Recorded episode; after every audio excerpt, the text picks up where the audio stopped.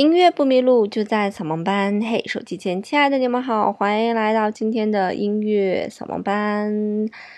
那除了音频版的扫盲班呢，我们还有一个视频版的音乐扫盲班。只要在微信公众平台回复“音乐扫盲班”，就可以看到兔小芳长什么样子了。今天呢，跟大家来推荐的这部作品叫做《行星组曲》。诶，还记得我们上一次给大家讲过的如何去看古典音乐的命名吗？那其实这部作品呢，行星就表示的是作曲家想要去写的一个主题啊，就是。火星啊，水星啊，木星啊，云云。那么组曲是什么意思呢？组曲呢就是打包的意思。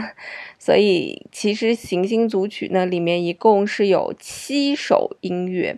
那么这七首音乐呢分别是火星、金星、水星、木星、土星、天王星和海王星。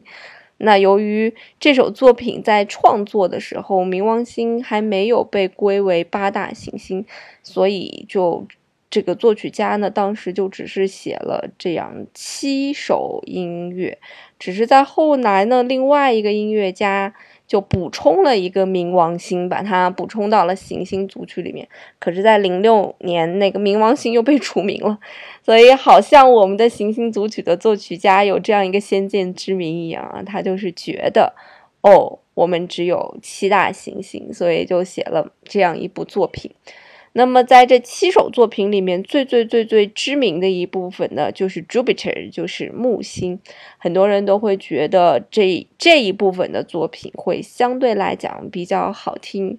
那网上呢也有一个段子，什么段子呢？就是当大家听到火星的时候，就会觉得啊很激动；听到金星的时候，就觉得金这个激动劲儿过去了；听到水星的时候呢，就觉得我要睡着了。听到木星的时候呢，就是强逼着自己醒来，把最好听的这一段听完吧。听到土星的时候呢，觉得哎呀，我又该睡了。听到天王星的时候，就是怎么这么大声音，睡不着。那听到海王星的时候呢，就又睡着了。那为什么会在每一首作品里边会有这样的感觉呢？其实跟这个作曲家对每一种行星的定义是不一样的。比方说火星，作曲家就把它。定义为征战之星，因为火星的这个英文单词叫做 Mars 嘛。那这个马尔斯呢是古罗马神话中的战神啊，所以起这个名字呢也就不足为奇了。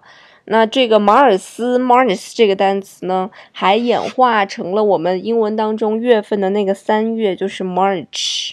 Mars March，那因为由于三月刚好是出去打仗的这样一个季节嘛，那出去打仗当然就要拜拜神了，对吧？咱们这个初五还要拜财神呢，所以出去打仗拜什么神呢？拜马尔斯，拜战神，所以就有 Mars Mars 这个单词衍生出了 March 这个单词。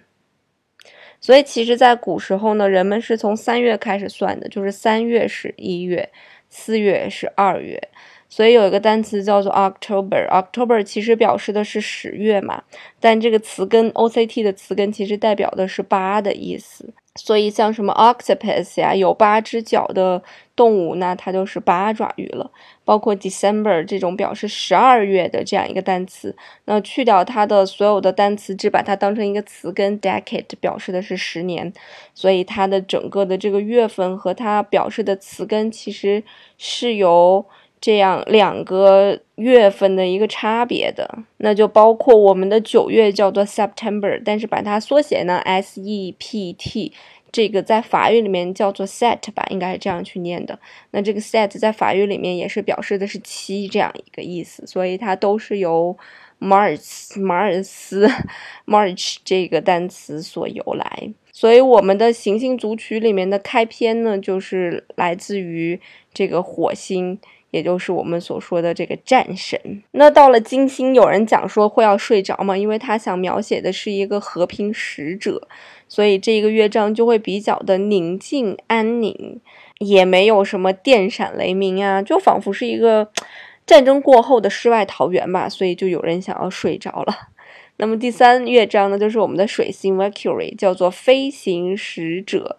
因为这个水星是在我们几大行星里面跑得最快的这样一个行星，它的英文单词也是这样一个意思，叫做 Mercury，就是莫丘里这个神。那莫丘里这个神呢，有两大功能，一大功能就是因为他跑得非常的快，所以他经常去给宙斯送信，送各种各样的信吧。因为他穿着一双小飞鞋，所以因为水星跑的。很快嘛，最快嘛，所以水星的英文也叫做 Mercury。那除此之外呢，莫丘里这个神呢，他还被称作为商业之神。那莫丘里的 Mercury 应该是他的罗马的名字。那他在希腊神话中的名字呢，叫做 Hermes，就是。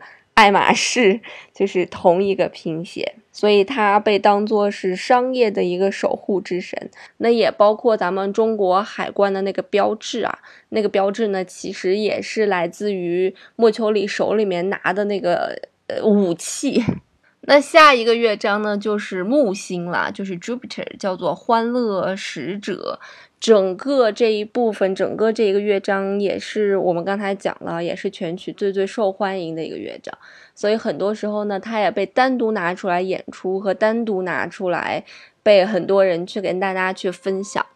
那因为。整个的这样，呃，整个的这一部作品，就是整个的木星听起来都会让人觉得有一种欢乐的感觉，就是一幕幕欢乐不停的更迭，嗯，所以很多人都非常喜欢这个作品，所以也被列到了通俗音乐作品的名单当中来。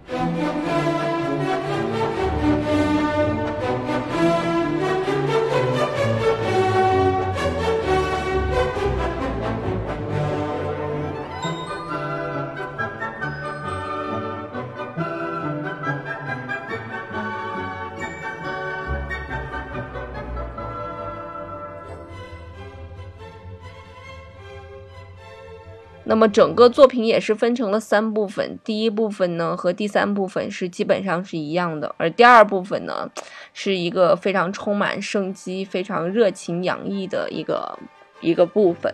那我们所说的 Jupiter 就是朱庇特，他用一个我们更熟悉的名字，就是他在希腊神话当中的名字就是宙斯了，那应该就是罗马十二主神之首了，啊，就是那个四处留情的宙斯。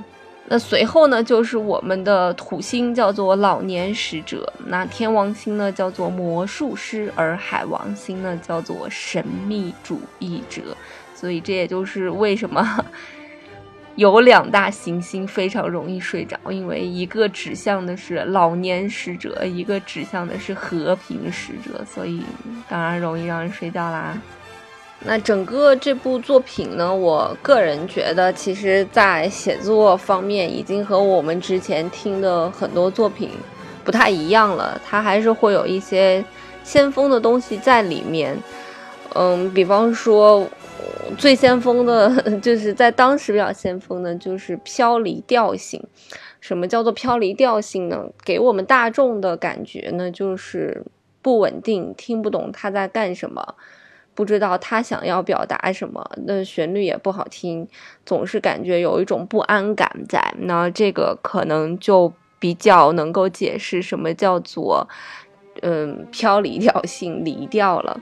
那这个作曲家呢，其实也是一个相对来讲比较年轻的作曲家，因为他出生于一八七四年，去世于一九三四年。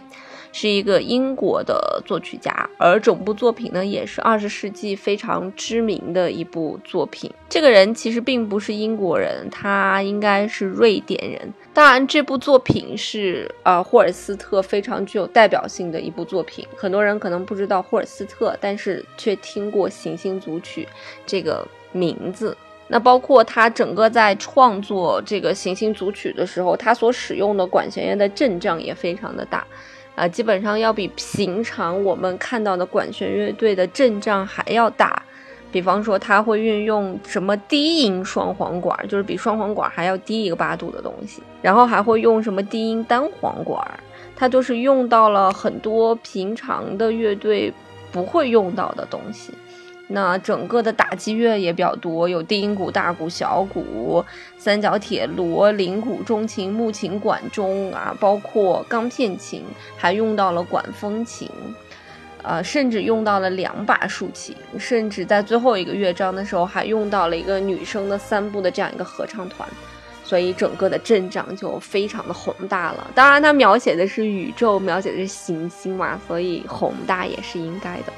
不过他的这种描写，他创作的一个初衷，并不是说跟天文有什么关系，他可能还是跟占星这种有点迷信的东西有关系。因为据说他的继母就非常相信占星，呃，非常了解这方面的东西，所以他耳濡目染的也受到了这样的一种启发吧，所以写了七首这样作品，把它命名为整个的一个行星组曲。我个人好像不是太懂占星，只是每个月在月初的时候会看一下苏珊米勒写的关于我是天蝎座嘛，天蝎座的一些介绍。但是我总感觉人们对于那些准的东西，都是他心里面所想的东西被说出来了而已。不管是听取别人的意见也好，还是算命也好，很多时候都是因为其实我心之所想，我就是这么想的，不过是你说出来了而已，然后我就会觉得很准很对。好啦，那这就是今天的节目啦，希望你能够喜欢这部《行星组曲》，因为其实并不是每一个人都可以接受这种比较先锋的东西的。但是我相信，其实随着年龄的增长，以及对音乐的包容，以及看待世界的角度的越来越宽广，那对音乐的接受程度也会越来越宽广吧。就像我小的时候，连听到德彪西都会觉得非常的奇怪，那直到现在，我会非常崇拜斯特拉文斯基，会觉得这种非常先锋的东西也非常的好玩。那我也希望，如果你现在觉得听这种作品还是有一点奇怪，也希望可以在更多的聆听以及了解这种作品的过程当中，可以找到自己把耳朵打开的另外一种方式吧。音乐不迷路就在扫盲班，我们的节目今天就到这里啦。